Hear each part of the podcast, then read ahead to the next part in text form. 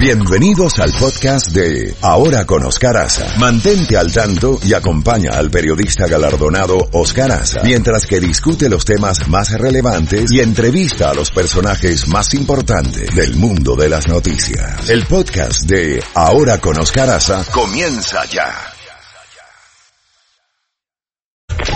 Levántate en la mañana con más música. Más música. Más noticias. Y la credibilidad de Oscar Aza. Oscar Aza. En la Z mañana. Por Z92. 8 en punto en la mañana ya tenemos al doctor Ricardo Lago, analista financiero internacional, exfuncionario del Banco Mundial y del Banco Interamericano de Desarrollo, desde Lima. Vamos a hablar de, de, varios temas, comenzando por aquí, por Estados Unidos. Doctor Lagos, bienvenido, gracias por acompañarnos. Eh, la reducción de las tasas de interés eh, interbancario por parte de la Reserva Federal, la última en el día de ayer, eh, y también lo que reflejan las bolsas, principalmente los índices Dow Jones, el Nasdaq y el Standard Poor's 500 de una fortaleza evi evidente. Sin embargo, hay preocupación en, varios mercados de que pudiéramos en el 2020 enfrentar una nueva recesión. ¿Cuál es, el, comenzando por el tema de las tasas de interés, qué significación tiene esto en estos momentos? Buenos días. Hola, buenos días. Bueno, yo creo, Oscar, que es una constatación de que la actividad económica está empeorando. La tercera reducción en las tasas de un cuarto de punto cada vez desde en lo que va del 2019 y eh, bueno en realidad lo que muestra es que es un reconocimiento de que la economía está cayendo no justamente las proyecciones del crecimiento económico del producto interno bruto eh, no eran las, las, las esperadas eh, apenas creció 1.9% porque principalmente en, la, en el área de manufactura. Sí sí, el área de manufacturas, eh, los servicios son más eh, resistentes, eh, son más flexibles, pero la manufactura ya está, ya está en caída, sí. En Latinoamérica se han estado produciendo una serie de protestas. Primero la, la, crisis en Ecuador, en Perú, después la crisis institucional, la crisis en Chile, ahora con el triunfo del, del peronismo nuevamente en Argentina, eh, más la realidad eh, brasileira. ¿Cómo ve usted eh, la situación en, en, sentido global general de Latinoamérica en las áreas financieras, económicas y desde luego políticas? Bueno, que se vienen tiempos difíciles, ¿no? Eh, la crisis de, Ecuador y la de Chile eh, yo creo que tienen el, el, rasgo, sobre todo la de Chile, de un país que ha mejorado, es el más eficiente de América Latina, eh, es el menos injusto, no voy a decir que es justo, pero es el menos injusto, y la población aspira más, ¿no? Chile entró en la OECD, que es el club de los países ricos, pero las clases populares las clases medias no sienten que han mejorado al, al, ritmo que ha mejorado la economía y que eh, han mejorado los estratos más favorecidos de distribución del ingreso. Y eh, yo creo que es una población que no se deja no se deja caer en el abuso y eh, están aspirando a, a, una economía ya no de, de un país eh, en desarrollo sino a una economía de un país industrializado del primer mundo con eh, un estado del bienestar, etcétera, etcétera. Lo que va a salir de esto yo creo que en Chile va a ser positivo. Yo creo que se van a replantear una serie de, de, de temas importantes de política social, en educación, en salud, en distribución del ingreso, pensiones, que le van a dar más estabilidad social. Soy, soy optimista. Argentina Ahora bien, es, sí. Sí. No, evidentemente que cada vez que el Fondo Monetario Internacional eh, anuncia un acuerdo con algunos de los gobiernos, se producen explosiones sociales, eh, movilizaciones de sindicatos y sectores populares.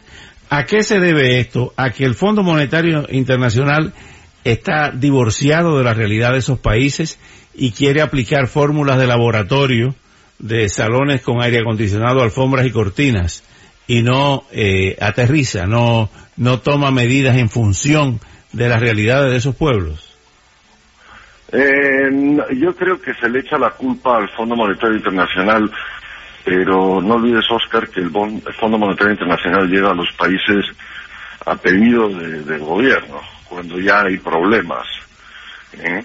En el caso de, de Ecuador, eran bastantes años de populismo, de precios y tarifas públicas a niveles irreales, sobre todo el precio de la gasolina, acumulación de deuda, etcétera, etcétera. Entonces no es que el fondo lleve y les diga a ustedes tienen que hacer esto, sino que el país recurre al fondo, pide un crédito de los recursos del fondo y el fondo se lleva toda la culpa de los ajustes que hay que hacer para llevar al país a la viabilidad financiera. Entonces, eh, eh, yo creo que es, es un poco el policía malo de la película, pero, pero no porque eh, llegue e imponga, eh, es, es, es el gobierno el que le pide que llegue y negocie, ¿no? Entonces se lleva un poco toda la mala prensa, pero no es el causante. Doctor Ricardo Lago, volviendo al tema este de la, de la, del temor a la recesión, ¿Por qué, ¿Por qué dice usted que hay temor a, una recesión eh, y cómo se manifestaría y en qué tiempo? A ver, primero, ya, ya toca, ¿eh? ya llegó el momento en que toca que haya una recesión. ¿Por qué digo esto? Tenemos registros del National Bureau of Economic Research, que es la institución en Estados Unidos independiente que, le pone fecha a los ciclos de que el ciclo más largo anterior al actual, el ciclo de expansión, de crecimiento de la economía más largo anterior al presente, eh, fue entre el, entre el año 91 y el 2001 y duró 120 meses. En este ciclo estamos en el mes 124, es decir, es más longevo que el más longevo previo. Ahora bien, ha sido un ciclo en el que comparado con los anteriores, el crecimiento de la producción, del producto, de la economía, ha sido más lento, pero más largo. Es como una, como un tren que va ya no a, 60 o 70 kilómetros por hora como en otras recuperaciones, sino a 30 kilómetros por hora durante más de 10 años, se le está acabando el combustible. Y no hay mucho combustible adicional para ponerle, porque se ha gastado en estos 10 años en esa recuperación.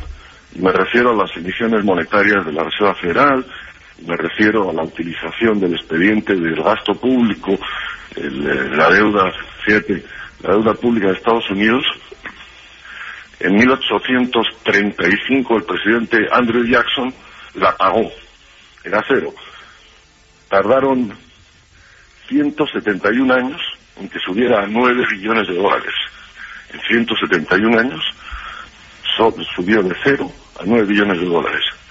En los últimos 12 años se han añadido 13 billones de dólares, para dar perspectiva de eh, la poca capacidad endeudamiento que queda en el, en el gobierno federal, en el sector público, y por lo tanto la poca munición que hay de política fiscal, de política fiscal anticíclica y, lo mismo en política monetaria por, por las excesivas emisiones de la Reserva Federal. Yo creo que estamos en un momento en que ya toca, creo que hay dos problemas subyacentes más allá de los que se han creado en los últimos tres años del proteccionismo, la falta de coordinación internacional, etcétera, etcétera. Hay dos problemas subyacentes. Uno, el problema de exceso de endeudamiento que nos llevó a la crisis del 2007 no se ha solucionado y no solo no se ha solucionado, sino que se ha agravado. Y dos, el problema de sobrevaluación de las bolsas de valores, referidas antes al Standard Poor's y a los otros índices, al Nasdaq, hay un problema de sobrevaluación, de precios altos, de acciones, de bonos, de real estate, de raíces, etcétera, etcétera. Entonces, esos dos problemas subyacentes no se han solucionado. amén de otros problemas estructurales como el problema del el, el, el subfondeo, subfinanciamiento de la del Medicare, de las pensiones, etcétera, etcétera, etcétera. Entonces, ya toca, porque llevamos muchos meses de crecimiento, hay dos problemas subyacentes muy pesados que le dan un lastre a todo este proceso, y cuarto, lo verdaderamente diferente y, eh, negativo en este caso es que se ha gastado gran parte de la munición en en este proceso de recuperación de los últimos 10 años y hay pocas medidas para luchar contra una recesión. Bueno, eh, licenciado Ricardo Lagos, le agradezco muchísimo estos minutos y hasta una próxima oportunidad. Muchas gracias.